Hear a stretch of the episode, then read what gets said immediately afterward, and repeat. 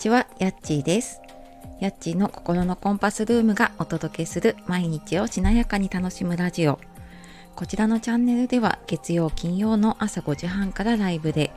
火水木は8時台に配信で心を整えて毎日を楽しむヒントをお届けしております。メンバーシップの方では週1回、えーしなやかな物差しを持つために本当に大切な話や月1回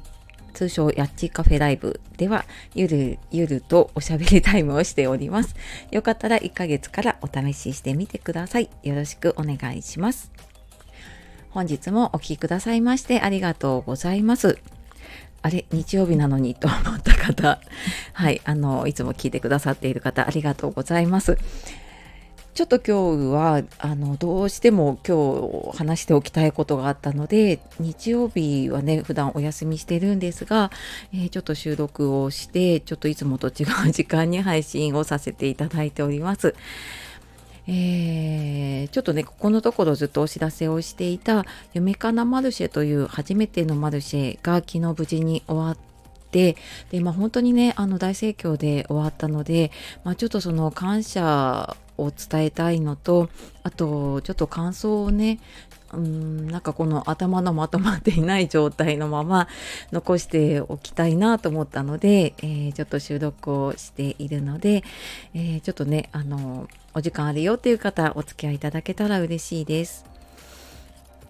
あの半年ぐらい前かなこの「夢かなマルシェ」っていうマルシェをやろうっていうツイッターのつながりのね仲間で、えー話が始まったんですけれどもでまあ昨日の午後ねあの都内の方でマルシェをさせていただいて本当に思ったよりたくさんの方来てくださってまず本当ね来てくださった方や、まあ、来れないけれどもあの本当にずっと応援してくださった方やうんなんか支えてくださった方でつながってくださった方え本当にありがとうございました。えそしてねなんかこう一緒にこの半年間ね準備をしてきて、まあ、当日もねなんかそれぞれ支え合えたこの夢かなのねやってきたメンバーも本当にありがとうございます、えーこの場を借りてね本当にあの感謝とお礼を伝えたいと思っております。でこのマルシェって私初めて自分がねやる側になるのって初めてだったしで今回出展したそのアクセサリー、えーパワーストーンというか天然石を使ったねアクセサリーを作るっていうこと自体も初めてだったしうんでもなんかやってみて本当にやってよかったなって思ったしうんなんか一人じゃ本当にできなかったことだなと思ったしいろんな人のいろんな力があってこうやって来れたなっていうのをすごく感じた一日でした。うん、でなんかそれはやっぱりリアルの良さっていうのもあって、まあ、もちろんねオンラインはオンラインでたくさんの人とつながれたりとか、うんまあ、会えない方ともね顔を合わせたりできるっていうのはあるんだけれどもやっぱりなんかこのマルシェだったりとかねそういう集まる場っていろんな人のエネルギーだったりとか直接話すことであの伝わでしか伝わらないなんかその方の持っているものっていうのかな。あのオンラインだとねこう画面に映っている部分しか見えないんだけど映ってない部分だったりとか直接こう肌感で感じるものとかそういうのがあって私もあの会いたいなと思ってた方に会えたしで会いたいと思って来てくださった方とかねあの本当にもうね感謝でしかないですね なんかこうこういうつながりが持てたことはね本当にありがたいなって思っています。うん、でなんかしばらくこういうリアルでのイベントの感動って味わってなかったののとあとやっぱり一人でこうやって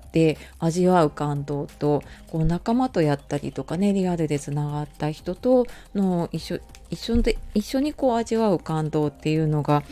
やっぱりこうな何倍っていうか本当に何百倍とかになって、うん、なんかか感動というかね、うん、感じるなっていうふうに思いました。で、まあ、本当にねさっきも言ったですけど私多分この夢かなの仲間だったりとかあとそれいいねって言ってくれる